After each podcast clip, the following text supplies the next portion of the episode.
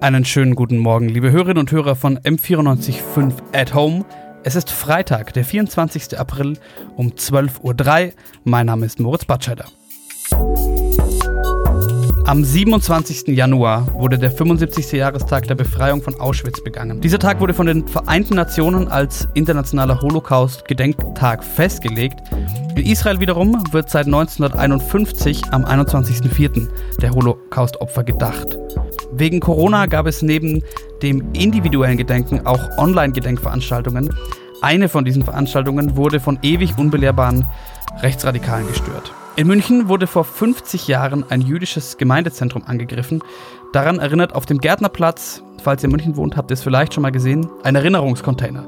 Im Februar konnte unser Podcast-Redakteur Jonas Bayer mit dem Leiter des Jüdischen Museums Bernhard Purin über das Gedenken sprechen und anlässlich der Holocaust-Gedenkwoche zeigen wir euch jetzt noch einmal dieses Gespräch. M945 to go. Dein Thema des Tages.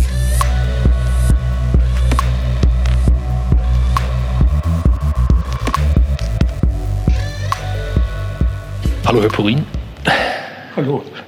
Wir sitzen hier heute aufgrund eines Gedenktages. Und zwar dem Anschlag, dem Brandanschlag auf die Reichenbachstraße 27 vor 50 Jahren. Ähm, wie nehmen Sie uns ein bisschen mit in die Zeit, was damals los war? Wir sind Studentenradiosender, ich bin noch keine 30. Was war es damals für eine Zeit in München?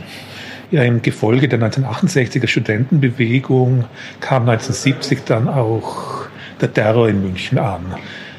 Es gab eine heute weitgehend vergessene Serie von Anschlägen in den ersten Monaten des Jahres 1970, äh, die aus einem Umfeld kamen und das später teilweise in der RAF geendet hat.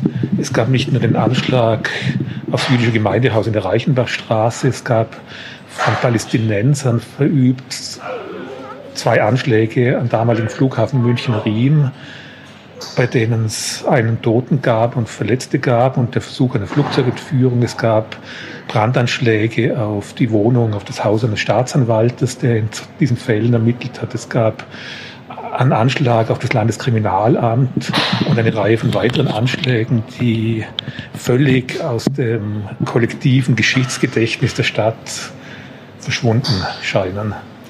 Sie sagen es schon, ähm, mir waren diese ganze Zahl der Anschläge auch nicht bewusst.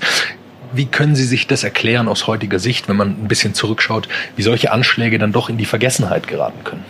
Ich glaube, das hat sehr viel mit dem Image von München, mit dem selbstgewählten Image von München zu tun. Die heitere Stadt, die Stadt des Oktoberfestes, die sonnige Stadt, die gemütliche Stadt. Und da passen solche Ereignisse nicht hinein. Es ist interessanterweise hat in keiner anderen deutschen Großstadt nach 1945 so viele große Anschläge gegeben, wie eben die Reichenbachstraße mit sieben Toten 1970, zwölf Tote 1972 beim Olympia-Attentat, äh, große Zahl von Toten 1980 beim Oktoberfest-Attentat und dann 2016 der Anschlag aufs Olympia-Einkaufszentrum der ja auch rassistischen Hintergrund hatte. Jetzt haben wir hier die 50 Jahre Gedenkfeier für eben diesen Anschlag in der Reichenbachstraße 27. Was, was ist dort genau passiert in dieser Reichenbachstraße 27? Was ist es für ein Ort? Die Reichenbachstraße ist, hat ein Vorderhaus.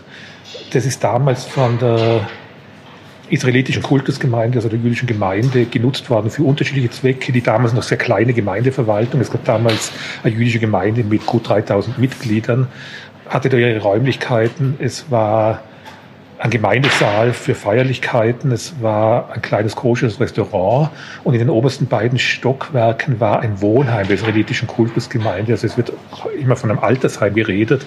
Es war aber mehr ein Wohnheim für Leute, die durch den Holocaust aus irgendwelchen Gründen in München gestrandet sind und unter der Obsorge von der Kultusgemeinde waren. Ja, im Hinterhaus war das Synagogengebäude, die Gemeindesynagoge, die einzige Münchner Synagoge, die nicht durch die Nationalsozialisten zerstört wurde und auch der jüngste Münchner Synagogenbau erst 1931 von drei Betvereinen, die es im Glockenbachviertel in der Isarvorstadt gab, die schon vor dem Ersten Weltkrieg von sogenannten Ostjuden, von Zuwanderern aus Osteuropa gegründet wurde, die einen anderen Ritus hatten und nicht in der Hauptsynagoge beten wollten. Und die haben sich zusammengeschlossen und dieses Synagogengebäude gebaut, das jetzt seit gut zwölf Jahren leer steht und für das es jetzt den Plan gibt, es zu renovieren und für kulturelle Zwecke zu nutzen. Und dann kam es eben zu diesem Anschlag, zu diesem Brandanschlag? Ja, es war ein Freitagabend, ein Schabbatabend, Vorabend. Äh, die, die meisten Räumlichkeiten der Gemeinde waren nicht genutzt. Es war im Februar. Der Gottesdienst war am späten Nachmittag mit Eintritt der Dunkelheit. Und die Gottesdienstbesucher waren schon zu Hause. Und im Gebäude lebten nur die Menschen in diesem Wohnheim in den obersten Stockwerken. Und gegen 20.45 Uhr ist ein bis heute unbekannter eingedrungen mit einem 20-Liter-Kanister Benzin, ist in den vierten Stock mit dem Aufzug gefahren, hat die Aufzugtüre blockiert, um den Aufzug als Fluchtmöglichkeit auszuschließen, ist die Treppe hinuntergegangen, hat beim Hinuntergehen das Benzin verschüttet und von unten angezündet und ist geflüchtet. Und für die meisten im Haus befindlichen gab es keinen Kommen mehr. Es gab einen Toten, der vom vierten Stock in den Hof gesprungen ist und so ums Leben kam und die anderen erstickten und oder verbrannten. Jetzt gibt es eben zu diesem Tag nicht nur das Haus, das besteht, sondern es wurde eine Kunstaktion äh, ins Leben gerufen von Christian Springer. Wir kennen ihn alle eher als Kabarettisten, glaube ich, vom Schlachthof, der im BR ausgestrahlt wird. Äh, welche Rolle hat er gespielt jetzt, um, um diese Gedenkstätte ins Leben zu rufen? Ja, der Christian Springer beschäftigt sich schon lange, seit seiner Schulzeit eigentlich, mit diesem Anschlag. Er gehört also zu den wenigen München, an dem dieser Anschlag immer bewusst war. Und er hat letztes Jahr zum 49. Jahrestag ein Video gemacht, das er über seine Social-Media-Kanäle da gestreut hat, wo er am Gärtnerplatz und in der Reichenbachstraße steht, die Geschichte erzählt und seine Botschaft war, das Verbrechen soll endlich aufgeklärt werden und Täter, Mitwisser sollen endlich sprechen, hat dann auch noch seine Handynummer in die Kamera gehalten. Es hat natürlich in dem vergangenen Jahr niemand angerufen, aber wir sind auf ihn aufmerksam geworden, als Kabarettist kannten wir ihn schon, aber nicht als jemand, der sich bürgerschaftlich engagiert für solche Dinge. Und wir haben uns mit ihm zusammengesetzt und gesagt, wir müssen zum 50. Jahrestag was machen und das können wir doch miteinander machen. Und er hatte dann die Idee mit dem sogenannten Erinnerungscontainer, das temporär für dreieinhalb Wochen in der Reichenbachstraße an der Ecke Gärtnerplatz ein verglaster Baucontainer steht mit Informationen zum Anschlag. Und es wird aber die Woche noch andere Aktivitäten geben. Es wird eine Gedenkveranstaltung im Alten Rathaus geben, eine weitere in Dachau. Und wir werden, der Christian Springer und ich, werden jetzt an jedem der nächsten drei Sonntage auch Führungen anbieten, gemeinsam, wo wir im Museum hier eine Einführung machen.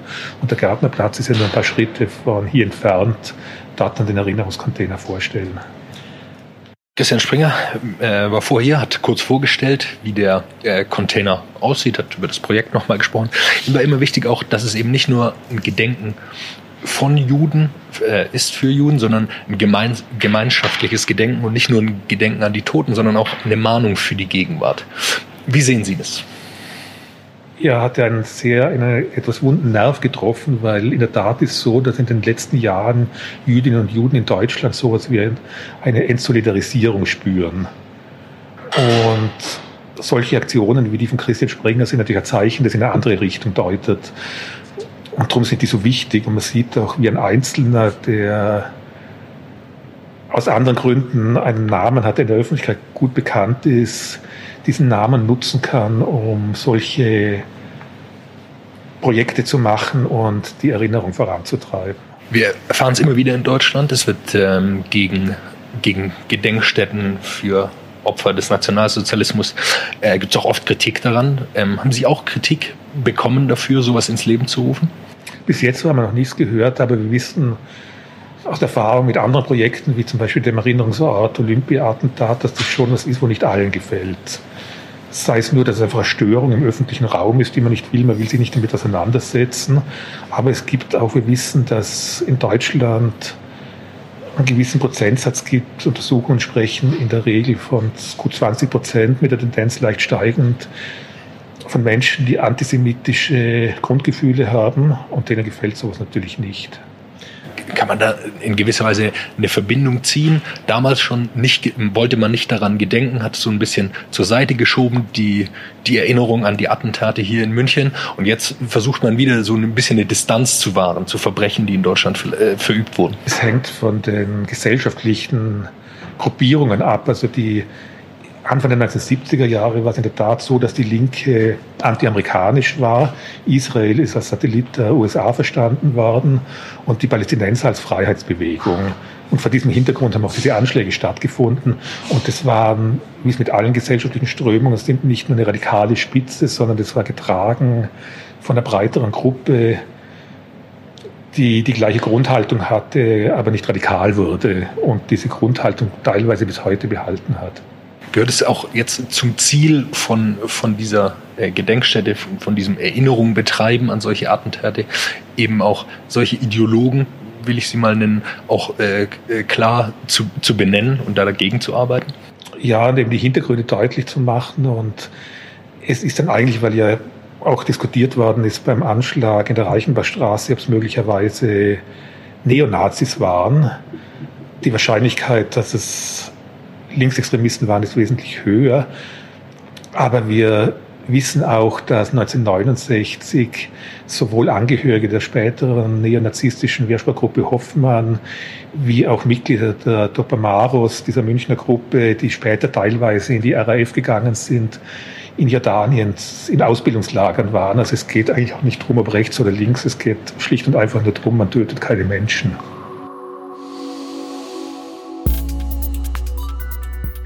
Gedenkstätten sind wie andere öffentliche Einrichtungen aktuell natürlich geschlossen. Die KZ-Gedenkstätte in Dachau bietet deshalb Audiobeiträge zur Geschichte des KZs in Dachau an und auch die Stiftung Niedersächsische Gedenkstätte bietet ein digitales Gedenken an. Die Links zu diesen zwei Beispielen, wie Gedenken auch in Zeiten von Corona stattfinden kann, findet ihr in der Beschreibung.